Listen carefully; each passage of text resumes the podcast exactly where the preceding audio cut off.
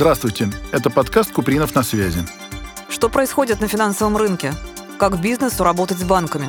В каждом выпуске обсуждают исполнительный директор Московского гарантийного фонда Антон Купринов и его гостя.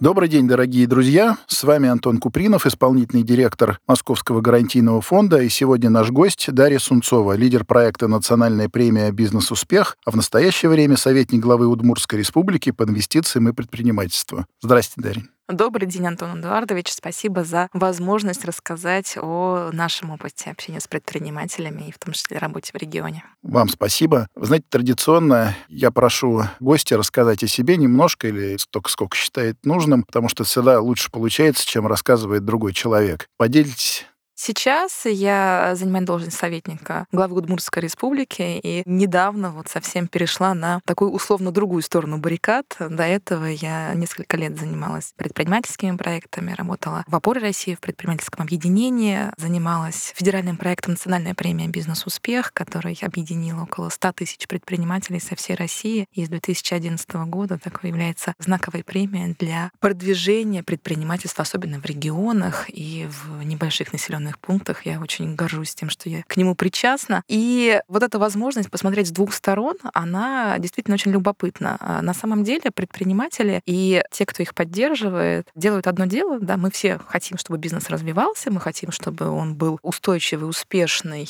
и экономически эффективный, выполнял свои социальные функции. А еще же вы книжки пишете. Вы что про это не рассказываете? Мне нравится ваша, ваша осведомленность.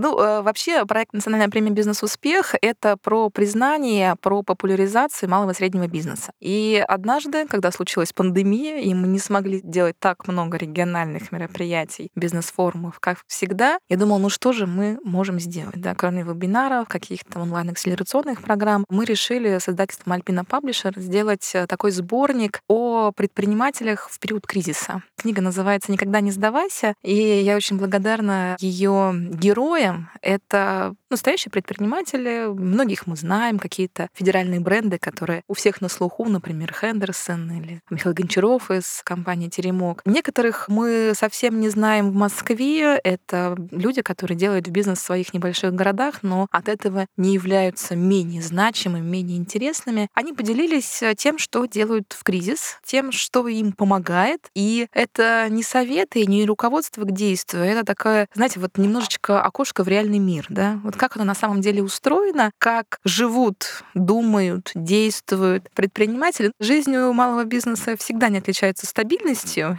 и в целом э, эти советы, основной из которых вынесен в название «Никогда не сдавайся», они, кажется, к сожалению, постоянно актуальны, да, всегда будут какие-то сложности, какие-то неопределенности, какие-то поводы все бросить, но тем не менее бизнес и малый бизнес, и малый и средний бизнес бизнес, они двигаются вперед и этим вдохновляют.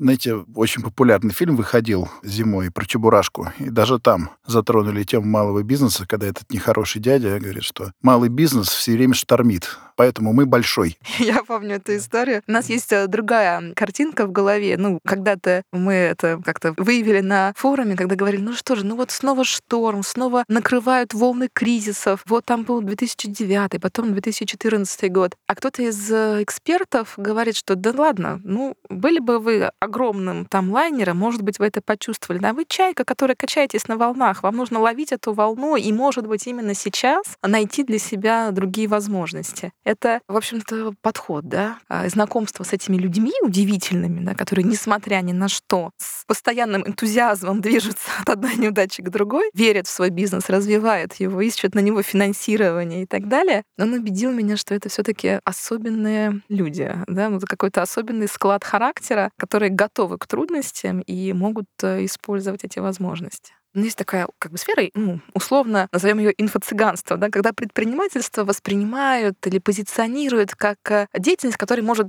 справиться любой. Ты только начни, выбери свою нишу, и тебя ждет успех, ты будешь миллионером, и, в общем, гладкая дорожка к вершинам бизнеса тебе обеспечена. На самом деле, ну, конечно же, нет, да, конечно же, на самом деле все не так. Кроме людей, которые будут делать бизнес, которые сейчас делают бизнес, есть огромное количество людей, которые пользуются этими услугами. Да? Ну вот мы с вами такие же потребители услуг э, предпринимателей. Мы ходим в рестораны, мы пользуемся какими-то бытовыми услугами, мы видим э, такой вещественный результат их работы. И, наверное, это неплохо, если бы больше людей знали, как это дается. Да? Вот чтобы они понимали, что на самом деле, ну вот да, они тут сейчас делают эту лучшую в Европе металлическую сетку, на которой печатаются в том числе и евро, да, на этом заводе. Но чтобы это сделать, чтобы добиться этого качества, ее директор, основатель пережил там три гипертонических криза. Ну, потому что в этой деревне как бы, ну, не было такого персонала, который говорит, конечно, мы хотим делать без брака, конечно, мы хотим делать самое лучшее, давайте, скажите нам, как а, делать, и мы сразу же тут же начнем э, значит, делать лучший в мире товар. Нет, это огромный, сложный путь.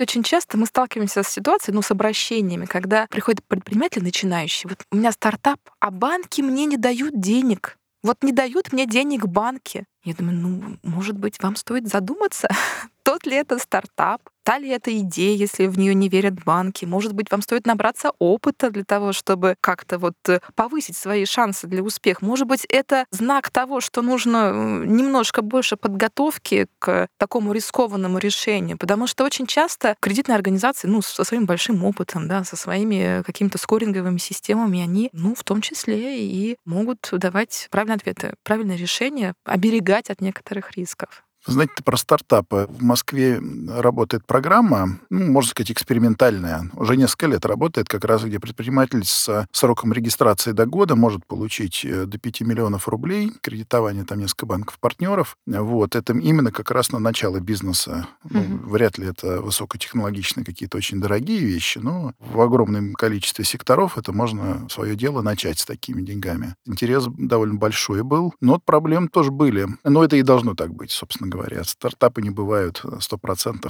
идеальными, э, пушистенькими, розовыми и так далее. А что мешает э, предпринимателю получить вот финансирование, страх или, ну, проект плохой, ладно, это направо-налево так. Или не умеет заполнить, например, на онлайн анкету нормально, или все подряд. Харизма не хватило, если более сложный проект, ему надо общаться с банком или еще с каким-то инвестором. Многих я видела, видела, как они представляли свои проекты в первый раз. А как, например, после нашего тренинга и работы с консультантом, на что они стали делать акцент, как они по-другому, например, стали рассказывать про те же самые вещи, да, но уже немножечко с другими акцентами, с другими цифрами, с другим настроением. Иногда это имело решающее значение. Честно говоря, нельзя исключать элемент везения и удачи. Да. Есть, конечно, хорошие проекты, вот просто им сегодня не повезло, они сегодня не могут взять деньги ну, под такую ставку это сложно а, окупить. Да. Есть многие люди, которые не пользуются э, инструментами господдержки. Вот когда мы говорим о том, что у нас есть разные, интересные, уникальные, да, там, особенно если говорить про Москву, и в Удмуртии тоже есть уникальные программы господдержки. Они, безусловно, выгодны предприниматели. Они не пользуются. Быть не ленивым и любопытным чтобы узнать, как вообще в мире обстоят дела, э, что предлагается, там, зайти на сайт МСП-РФ, да, и там, или на сайт Made или на сайт фонда Москвы, да, и поинтересоваться, вот есть ли для меня какие-то программы, есть ли возможность дополнительных каких-то преференций для того, чтобы иметь лучшие условия на старте. Когда-то давно э, мы делали в опоре э, исследования по оценке восприятия господдержки, да, и я помню, как люди мне жаловались на бесконечное количество документов, которые нужно заполнять. Но согласитесь, сейчас же все не так. Ну, сильно по-другому, да. Ситуация сильно поменялась. Ну, за последние там 10, даже там за последние 5 лет. А вот эта вот скоринговая система, учет, ну, практически в автоматическом режиме э, тех э, мер программ поддержки, на которые вы можете рассчитывать, он значительно изменился со стороны государства, но предприниматели по-прежнему ленивые и нелюбопытные, и они не идут спрашивать, э, а что мне можно, да, а как мне попробовать, а как мне соответствовать, почему мне вот сейчас нельзя, ну что мне сделать, да, чтобы получить этот кредит по льготной ставке, какие у нас приоритеты, может быть, надо подстроить, немножечко перестроить свой бизнес, чтобы а, соответствовать приоритетам государства, да, и, соответственно, получить господдержку. Я не знаю, как в Москве, может быть, у вас там есть последние цифры, в Удмуртии около 1% предпринимателей пользуются господдержкой, и мне кажется, это необоснованно низкая цифра. Ну, это правда, да, в Москве больше. В сфере кредитования эти цифры растут. Вопрос по поводу социальной ответственности бизнеса. Он для меня лично всегда важным очень был, потому что я никогда не считал, я, может, человек еще из советских времен, да, и он воспитан на других книжках. Мне было важно, чтобы ну, бизнес как-то не просто так. Понимаете, как в этом фильме. Здесь все просто так, кроме денег, да, там ну, не только про деньги было, да. И мы, кстати, видим многие, и наши заемщики, они видно, что не только ради этого живут. Вот вы в вашей нынешней работе как наблюдаете? Вот где мы сейчас? Мы становимся хуже, лучше? Вы знаете, я встречаю очень много людей, предпринимателей, которые по-настоящему патриотично настроены и к своему родному там, месту, да, даже не говоря про республику, а муниципальному району, муниципальному образованию, где они ведут бизнес, где они делают а, дополнительную инфраструктуру для людей, благотворительные проекты и так далее. И это, безусловно, важно. Это уже такой первый фильтр, то есть человеку, предпринимателю интересно что-то, кроме денег, да, он уже готов участвовать в общественной жизни, готов как-то вкладываться, ну вот не только в свой автомобиль, да, да, но и в дорогу вокруг. Есть же разные предприниматели, с которые звонят, а чем вы мне можете помочь, да, а сам он, значит, там работает непонятно как, и у него, не знаю, ноль рублей налоговых отчислений, да, а есть предприниматели, которые наоборот, которые вкладываются, которые инвестируют, которые в том числе и платят э, налоги, э, дают рабочие места, формируют среду вокруг своего предприятия. И это, конечно, ну, может быть, даже неосознанно, да, но это вот отношение к таким представителям бизнеса, оно, безусловно, с гораздо больше большим уважением. Я не знаю, почему нету такой официальной системы, ну вот прямо такой вот прозрачной системы того, как работать государству с одной категорией предпринимателей, да, и с другой категорией. Вот как их отличать друг от друга и как нам выбирать для поддержки, которой, конечно же, никогда не хватит на всех, вот именно тех людей, которые заинтересованы, которые вкладываются в социальные проекты в том числе. Наверное, это вот наш следующий этап. Мне кажется, когда мы говорим о предпринимателях в регионах, да, особенно если там небольшой регион, и, может быть, даже не центр субъекта, а какой-то район, населенный пункт в регионе, очень часто ведь малый и средний бизнес — это, как у нас говорят, деревнеобразующее предприятие, да, то есть это тот субъект, который организует жизнь вокруг себя. Вот у нас есть эм, предприниматель, который недавно приехал в Удмуртию делать бизнес, да, построил завод в городе Сарапул, и сейчас меняет среду вокруг, да, то есть он как бы ну, давайте сделаем набережную. Ну, давайте, сделали набережную с учетом его софинансирования, регион помог. Кратно выросло количество теплоходов, доводного транспорта, который останавливается, останавливается да? в этом городе, да, и вы представляете, насколько это дает импульс к развитию территории, да, с точки зрения туризма, с точки зрения э, то, что ну, мы говорим хорика, да и вообще людей. Вы представляете, что чувствуют люди, когда к ним приезжают гостей, туристов гораздо больше, чем э, живет в этом населенном пункте. Потом они стали делать проекты по реставрации этого чудеснейшего архитектурного наследия, которое есть в городе Сарапул, купеческий город и так далее. И это не только меняет облик, да, это меняет настроение жителей. И сейчас, когда мы говорим о том, что мы ждем инвесторов в регионе, ну, безусловно, мы ждем инвесторов в регионе, но, наверное, социальная ответственность бизнеса — это значимый фактор для того, чтобы принимать решения о каких-то наших совместных с регионом инвестиционных проектах. Да, абсолютно. Вот история немножко из прошлого. Два небольших города, тоже вот в регионе к северу от Москвы. И вот житель одного города говорил, а мы тут все завидуем другому, который там на реке расположен. Вот к ним и туристы, и все. Говорю, а что вам-то мешает? Ну, говорит, начальству не надо, вот мы... Там, мы сидим, вот завидуем. Мы, сидим, да, завидуем тому же городу, который там в 100 километрах. Поэтому полностью с вами соглашусь. А вот лично для меня еще вот пример социальной ответственности. У меня есть друг, он айтишник, и у него все очень хорошо. Он представлял интересы американской какой-то IT-компании. В принципе, у него все нормально. Ему там за 60 уже, дети выросли. И он ни одного человека за эти там годы не уволил. Он говорит, уже я практически в ноль работаю и в минус. Ну, я поплачу зарплату там до последнего. То, что у меня не убудет, а как-то распустить все это дело я не могу. То есть это тоже такой хороший пример, что у нас люди, в общем, не только про это. Не только про рентабельность, норму прибыли и там как бы другие вещи. Побольше бы таких. То есть очень много предпринимателей, которые не афишируют свои благотворительные социальные проекты, которые, ну, считают это просто каким-то своим личным делом и об этом говорят, да. А в ответ у нас такое общественное мнение, что предпринимательство, ну, оно немножечко... Жлобы. С точки зрения восприятия предпринимательства в обществе, мне кажется, что нам точно точно есть куда расти, и нам точно конечно, есть повод чаще, громче рассказывать про социальную ответственность вообще всех а, законопослушных предпринимателей, да, которые делают уникальные продукты, платят налоги, дают работу. И иногда это единственная работа вот в этом населенном пункте, но и очень многие из них так или иначе участвуют и в социальных общественных проектах.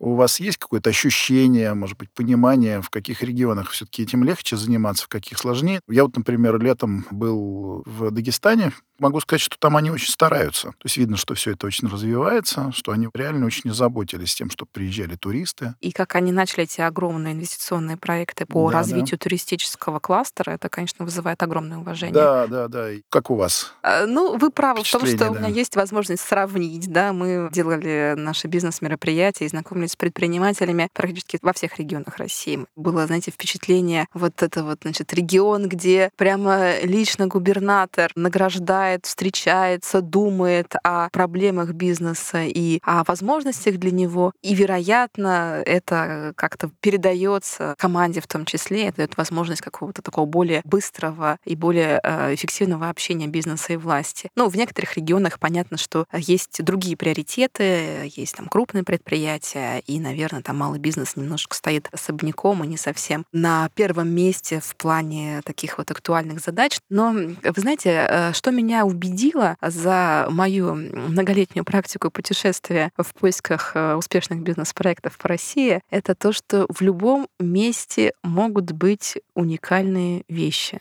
Однажды мы делали э, премию «Бизнес-успех» на Ямале, но мы понимаем, что Ямал — это все таки ну, не Ростовская область, да, и там и не Краснодарский край, и не Московская область. С точки зрения предпринимательства, ну, есть объективные ограничения. И один из предпринимателей, он говорит, вот ну, в чем у нас проблема на Ямале? Нам все привозят в контейнерах, а обратно увезти как бы нечего, да, там все по трубам. Обратно увезти нечего. Я думаю, а что у нас контейнеры-то пустые уходят? И он начал продавать, а вы не поверите, э, таловую воду. Ну, а что еще? Снег-то mm-hmm. нельзя, и ну, можно да. было бы снег, он бы, безусловно, снег отправлял. А он вот эту вот талую ледниковую воду, она пользовалась, э, ну, бутилированная ну, вода, да, да, чистая, да. красивая, вот в этих вот контейнерах на обратный путь, пользовалась вообще популярностью, и все было прекрасно. То есть это была как бы история, когда, ну вот думаешь, ну нельзя же снег-то зимой продавать. Можно, можно, и многое можно сделать, абсолютно независимо от того, где находится. Вы знаете, я очень много слышу советов наших бизнес-тренеров, тренеров или каких-то инвестиционных консультантов про то, что ну вот надо в первую очередь найти свою бизнес-нишу, и тогда у вас все будет хорошо. Слушайте, ну вообще нет. Вообще очень разные вещи можно делать хорошо. Я не могу забыть историю предпринимателя, который, знаете, что делал? Он делал дрова красивые. Ну, не дрова, которые там ну, дом топить, да, а которые у каменного камина лежат, и каждый вот прямо один к одному. Угу. И стыдно сказать, какая наценка была на эти дрова, и тем не менее они пользовались популярностью. Я подумала, ну, господи, ну, правда, ведь все можно сделать хорошо, да, и все можно, как бы, ну, любую услугу, любой продукт можно довести до какого-то уровня, когда ты выиграешь конкуренцию просто за счет своего качества, даже работая абсолютно в не самых очевидных условиях, да, может быть, не в той нише, ну, вот этот вот предпринимательский талант, наверное, в этом состоит, чтобы найти и в неблагоприятных условиях возможности для роста. С точки зрения таких успешных для предпринимателей регионов, ведь есть еще вопрос, а что такое успех, да? И для каждого он разный. Безусловно, мы считаем, что экспортный малый бизнес — это, значит, вершина бизнеса. Если ты признан на международном рынке, это здорово, замечательно, и это вот, наверное, такой важный показатель. А с другой стороны, у меня вот одна из финалисток, э, Наталья Шлемкевич, она в городе Губкинский сделала единственный ресторан. Ну вот не было там, да, как бы такого уровня ресторана, а который э, был бы гордостью города, да. Она сделала... Мне стыдно было бы москвичей пригласить. Слушайте, москвичи самые неизбалованные в плане еды. И это безусловный успех сделать этот вот ресторан северной кухни в городе Губкинский, которого раньше не было, да, и теперь это, значит, такое вот знаковое место, это вкусно, интересно, красиво, это полезно. У нас, кстати, есть ресторатор, клиент, который вот как раз находит такие полуразрушенные здания в них плохих местах, ну, такие, он договаривается, ему отдают, город отдает, он их приводит в порядок, открывает рестораны тоже. Кстати, опять-таки, социальная ответственность. Он не позволяет исчезнуть каким-то объектам, которые предками были построены. Так бы их снесли, а так они восстанавливаются. Тоже великое дело. А вы упомянули вот бизнес-премию «Успех». А может быть, у вас есть какие-то два-три проекта, которых можно рассказать, ну, знаковых, или вам лично, которые запомнились? Безусловно, я помню многие истории, которые рассказывали наши финалисты, победители премии «Бизнес-успех». Мне кажется, что, правда, важно знать не только про какие-то такие федеральные бренды, которые мы и так знаем, но и знать про вот компанию «Уральская гиря» из села Степное Челябинской области, которая, в общем-то, эталонная гиря, на которой проводят чемпионаты мира по гиревому спорту, которые экспортируются, которая вот является в профессиональной среде одним из брендов российских, вот делаются находится в селе Степное Верхнеуральского района конкретный предприниматель, который подумал, ну а что же, между нами говоря, до этого бизнеса, как и у всех э, успешных предпринимателей, у него было несколько других, да, мы же все время пробуем себя, понимаем, да. что надо разориться четыре раза, прежде чем у тебя получится что-нибудь стоящее. И до этого э, село было вымирающее, и он делал, ну, было у него похоронное бюро. И все шло успешно. А потом mm-hmm. он рассказывал мне про то, как он посмотрел на свой план на будущий год ну, то есть вот нам нужно столько-то, значит, клиентов. Господи, значит, вот столько людей мы должны похоронить в нашем селе. И ну, нет, так дело не пойдет. Он э, стал привлекать в это село молодежь, он делал особенные условия для сотрудников этих промышленных предприятий. Сейчас они делают спортивные площадки, спортивное оборудование. Он говорит, нет, я решила все таки за спорт, за здоровье, за молодежь, за будущее. Хотя поначалу, конечно, это было ну, такое нерациональное решение. Ну, вот сейчас мы видим его результаты. И какие-то бизнес бизнес-идеи, правда, кажутся иногда, ну, ну, вообще нелогичными. Да? У нас есть в Удмуртии предприниматель, который зерна а, поставляет в Бразилию, кофейные. И так бывает, да, то есть mm-hmm. какая-то уникальная обжарка, которую покупают по всему миру. Ну, вот есть разные способы, оказывается, да, обжаривать зерна. Вот у него вот такой вот уникальный, его покупают по всему миру, и в том числе, куда вообще не должны бы, да. Ну, в общем, есть э, какие-то примеры, которые думаешь, ну неужели,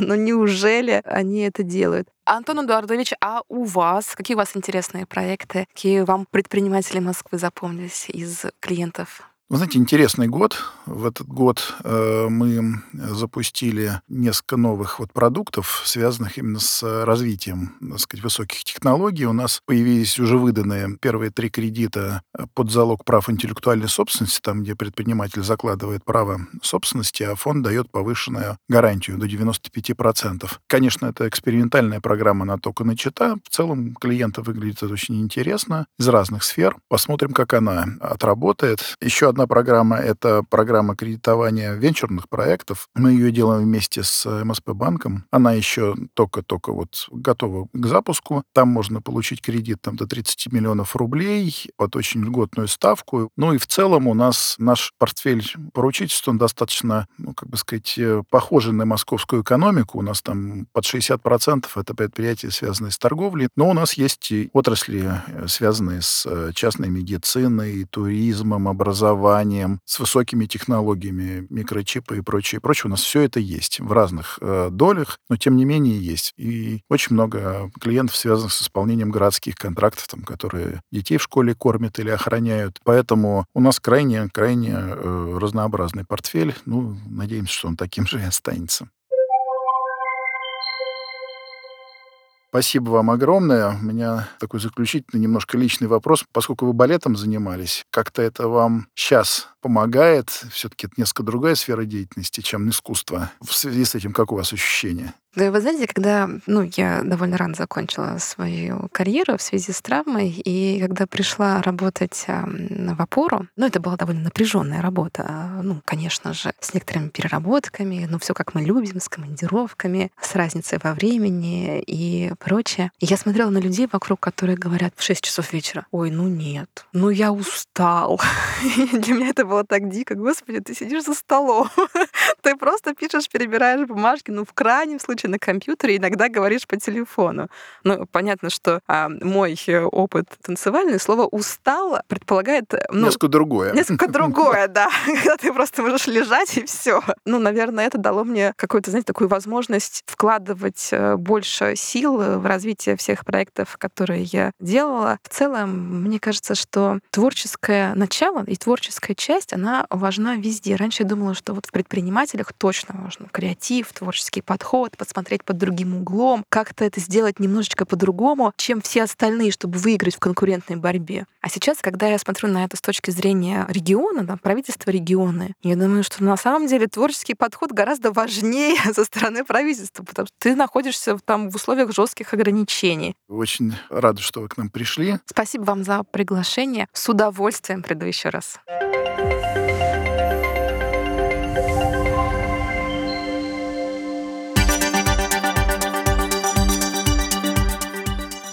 Где предпринимателю найти деньги на свой проект? Что происходит на рынке кредитования? Как компаниям малого бизнеса достичь финансового успеха? Реальные кейсы и профессиональные эксперты в моем подкасте «Купринов на связи». Подключайтесь, подписывайтесь и будем на связи.